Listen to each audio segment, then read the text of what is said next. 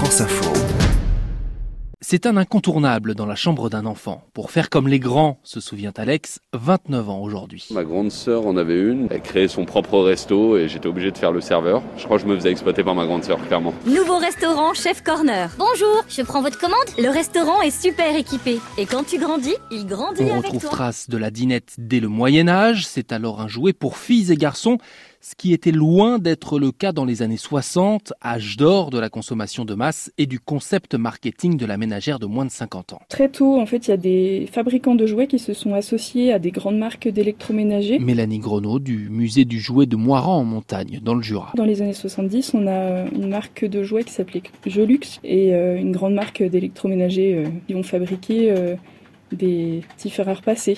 La marque rentre dans le quotidien de l'enfant et puis on espère que l'ach- il il achètera cette marque-là quand il sera devenu adulte. Ça se fait toujours quoi. Il y a des cuisinières Tefal, euh, des aspirateurs, des fers à repasser, des cuisinières. C'est ce qu'on appelle les jeux d'imitation du mobilier en 1959. En jouant et sans le savoir, Ghislaine prend ainsi l'habitude de l'hygiène, du confort, d'un matériel moderne de puériculture. Un chariot de ménage en 1985. Dans lequel une petite fille nettoie tout un appartement. Ce n'est finalement qu'au cours de la dernière décennie que les fabricants de jouets finissent par entendre les indignations à propos des stéréotypes de genre.